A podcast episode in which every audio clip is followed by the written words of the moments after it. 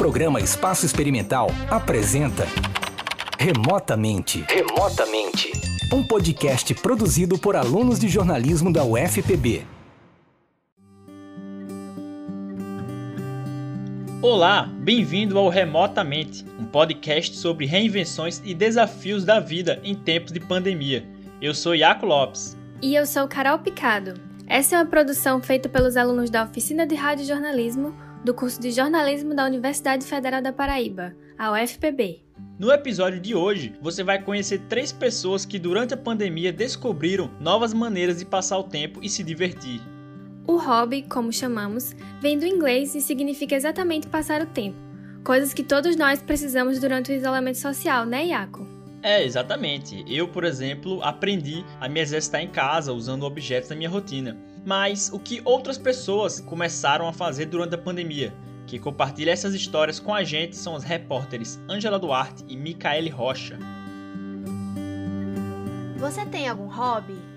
Eu aprendi a desenhar. Eu comecei a praticar guitarra. Na pandemia, Nessa né? pandemia, Os instrumentos que estavam aqui acumulando poeira. Fazia pandemia, yoga. eu passei muito tempo jogando jogos de tabuleiro com a minha família. e flores. É, quase todo mundo tem uma atividade de lazer para chamar de sua. E durante a pandemia da Covid-19, com as restrições, a gente precisou se reinventar e buscar coisas novas para fazer. Eu mesma dobrei a conta de gás da minha casa enquanto aprendi a cozinhar. E eu adoro. Já eu estou lendo vários livros que me ajudam a me acalmar e me distrair. E para tentarmos entender como os hobbies são grandes aliados nesses tempos de isolamento, conversamos com três pessoas. A primeira delas é a Rafaela Arnoux, que mora em Souza, no Alto Sertão da Paraíba, e é formada em Direito. Durante a quarentena, ela aprendeu a arte de bordar. Eu achava muito bonito o bordado livre.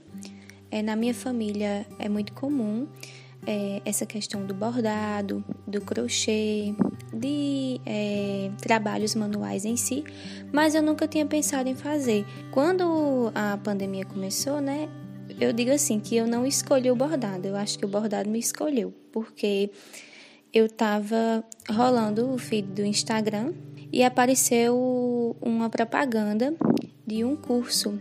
E aí foi quando começou o meu interesse pelo bordado.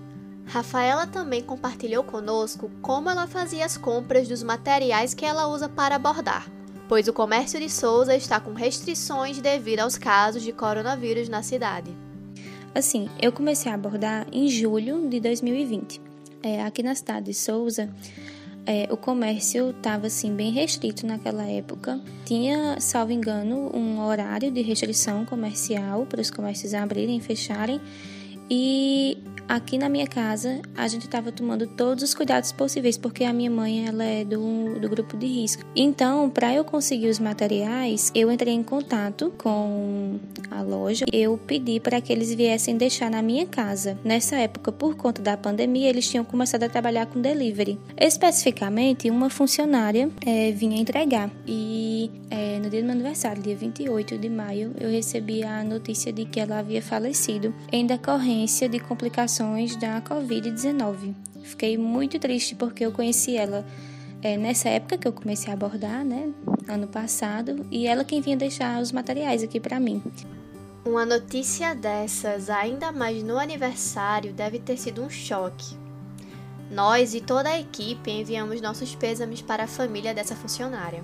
Bom, dando continuidade à entrevista, eu perguntei a Rafaela se ela pretendia vender os bordados, mas fomos surpreendidas pela informação de que, na verdade, ela já comercializou sua arte e pretende oficializar seu negócio. É, eu já comercializei alguns bordados e tudo ocorreu de modo muito natural. Eu nunca anunciei assim, ah, eu tô vendendo bordados, eu trabalho com isso. Não, nunca fiz. Mas eu tenho é, tentado formalizar essa questão das vendas do, dos bordados. Inclusive, essa semana eu entrei em contato com um designer para fazer uma logo, porque eu tô vendo que é algo que vai funcionar como uma renda extra para mim. Ao fim da nossa conversa, Rafaela nos confidenciou que fez terapia durante o isolamento social e que encontrou no bordado uma maneira de aliviar a ansiedade e de refazer a sua rotina. Eu sou uma pessoa bastante ativa E antes da pandemia iniciar, eu estava numa rotina bem intensa. E aí a pandemia chegou e mudou tudo. E aí me trouxe assim a ociosidade. E a ociosidade, ela causa ansiedade em mim, sabe? Eu voltei a fazer terapia e aí eu comecei a procurar outras formas de preencher o meu tempo.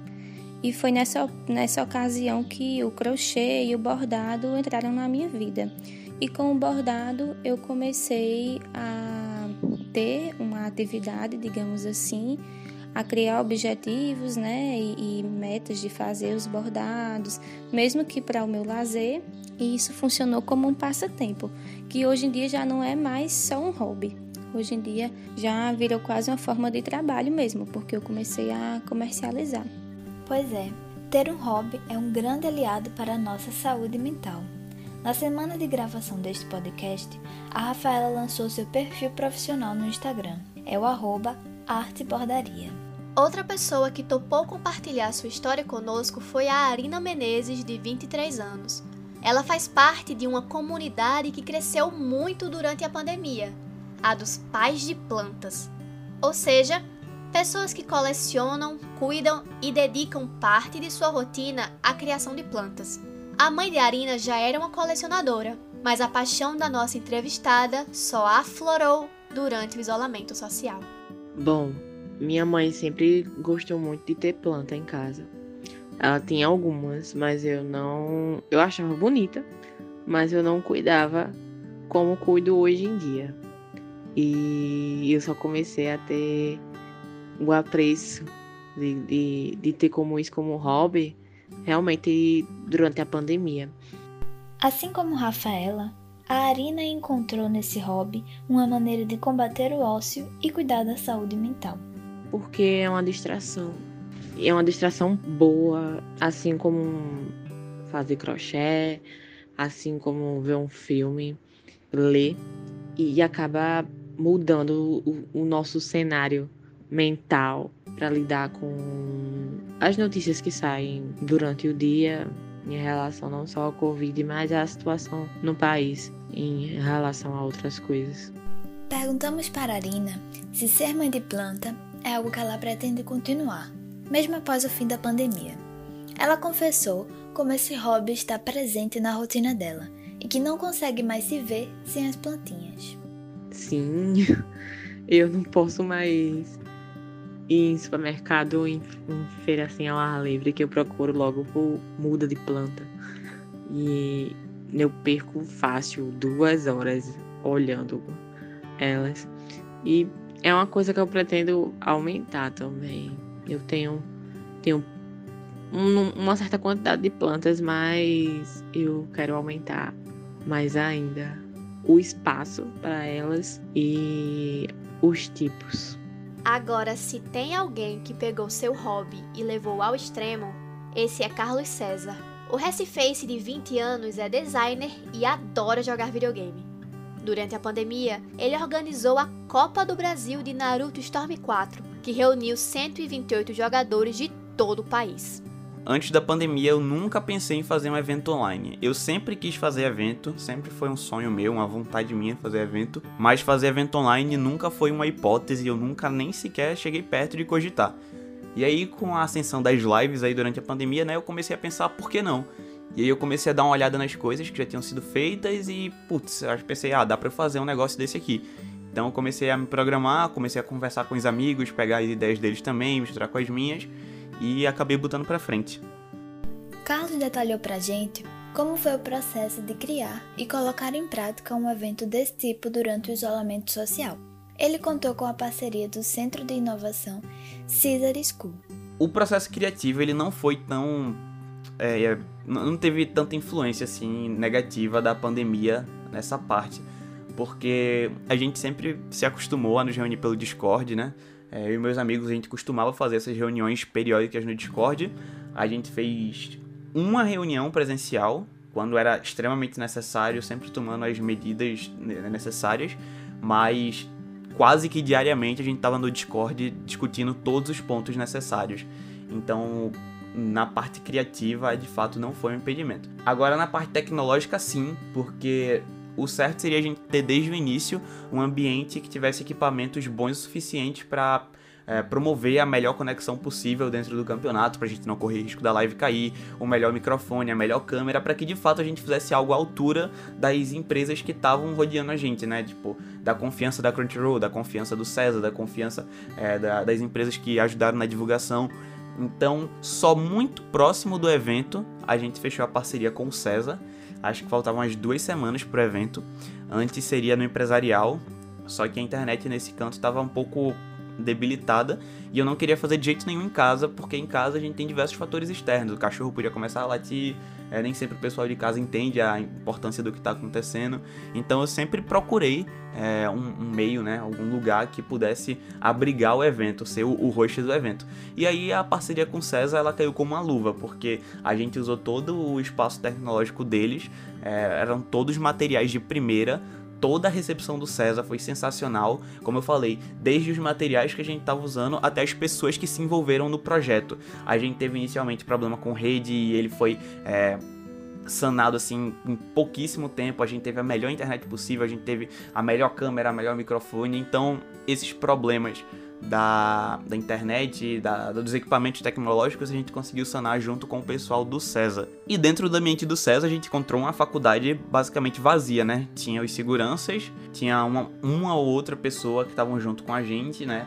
Vez ou outra estavam ali perguntando se a gente estava bem, mas de resto estava tudo vazio, justamente pela pandemia. Então a gente realmente pegou um espaço ideal, assim, 100% vazio, sem ninguém transitando.